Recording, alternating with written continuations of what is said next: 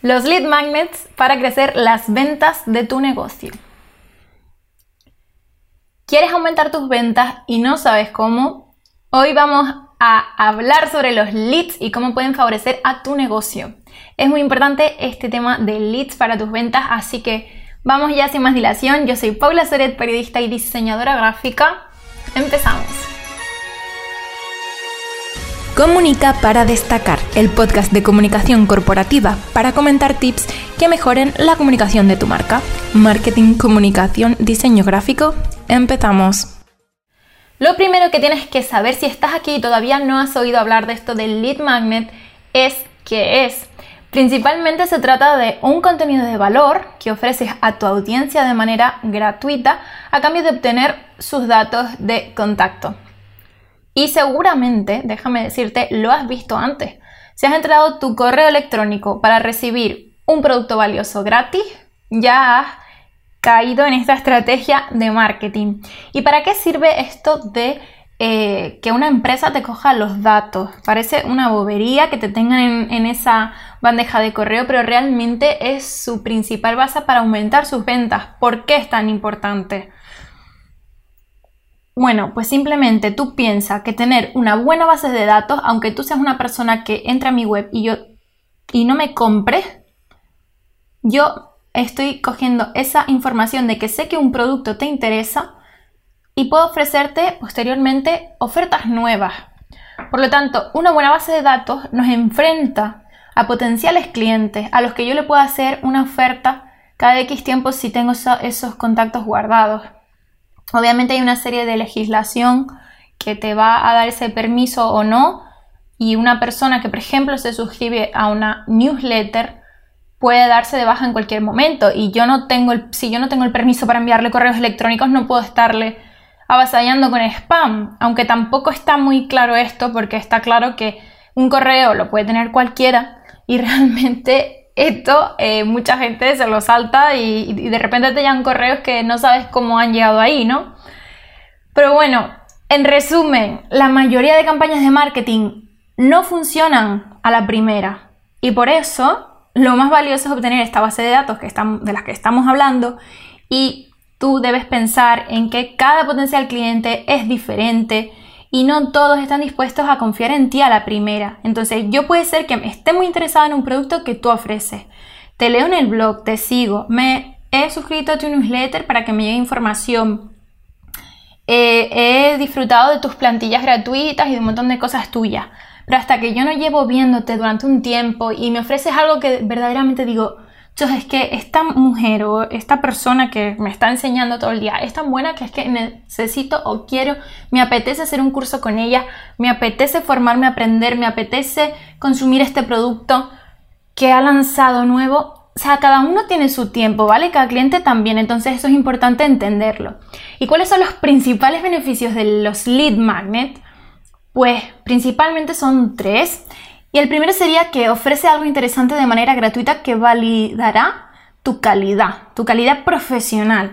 Si yo, por ejemplo, ofrezco un ebook, tú cuando te bajas ese ebook vas a ver si realmente vale la pena lo que yo estoy ofreciendo. Y no solo está el lead magnet y a través de eso yo puedo conseguir un correo electrónico, sino que aparte están los contenidos freemium que ya lo hablamos en el podcast anterior, o sea, en podcast anteriores Así que esto es inmenso. Luego, el segundo punto del lead magnet puede convertir a un, consumidor, como hemos dicho, en un cliente habitual. ¿Habitual o puntual? Porque yo puedo ser consumidor de un producto tuyo, como digo, gratuito, pero tú me puedes a mí a través de ese lead, o sea, tú me has dado algo gratuito, lo consumido, pues me puedes convertir en un cliente puntual, es decir, tú gracias a ese infoproducto o lo que sea que, ven, que ofrezcas como lead magnet, que hay varias versiones en las que puedes ofrecer, pues puedes convertirme a mí y hacer o provocar que yo haga una compra puntual, sea un cliente puntual. O habitual, que sea recurrente, que pruebe una cosa, vaya poco a poco y de repente, oye, tienes una fidelización ahí, un cliente que te va a comprar asiduamente. Eso es muy interesante. Y en tercer lugar, eh, los lead magnet, acompañados de, buenas campañas de marketing y publicidad transversales pueden aumentar tus ventas en altos porcentajes. Esto es, tú ofreces un contenido. Esa persona te da tu correo electrónico. En ese caso ya tienes un contacto, un lead. Y a partir de ahí tú puedes hacer un retargeting, puedes hacer seguimiento mmm, también en los anuncios y puedes hacer esas campañas transversales y ofrecerle y llegar a esa persona. Muy interesante. Y por último, te voy a dar esas claves, esas ideas de leads, cómo puedes eh, hacer este tipo de estrategia e incluirlas en tu negocio. Te voy a dar las tres más usadas.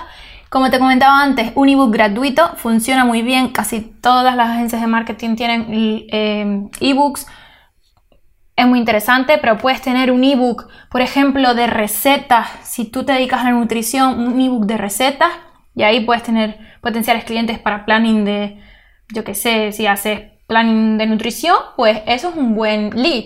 Eh, puedes tener, mm, no sé, es que hay ebooks de todo realmente, entonces es interesante eh, en cualquier negocio, yo creo.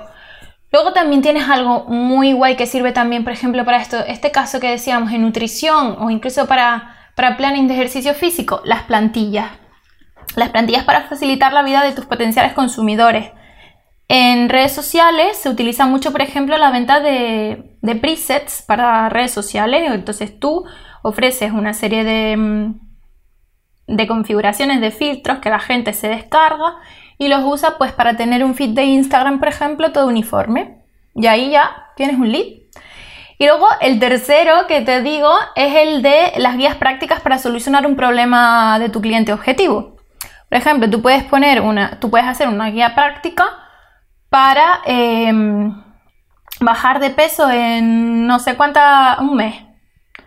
Estas cosas generalistas pueden generar un poco de controversia, pero bueno, mientras tú des unas pautas que tu profesión, con tu, con tu, tu seguridad y tus estudios y tus cosas, pues hayas podido verificar, pues es todo correcto, dando siempre las indicaciones a tus clientes, como los tratarías de, de una manera así de verdad irresponsable, pues todo es, todo es posible.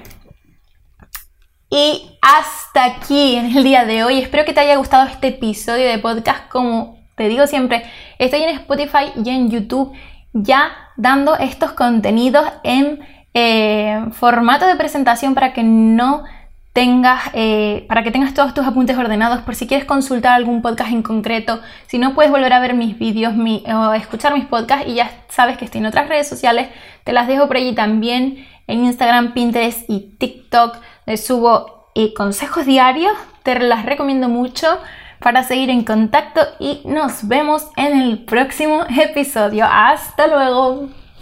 Única para destacar, el podcast de comunicación corporativa para comentar tips que mejoren la comunicación de tu marca. Marketing, comunicación, diseño gráfico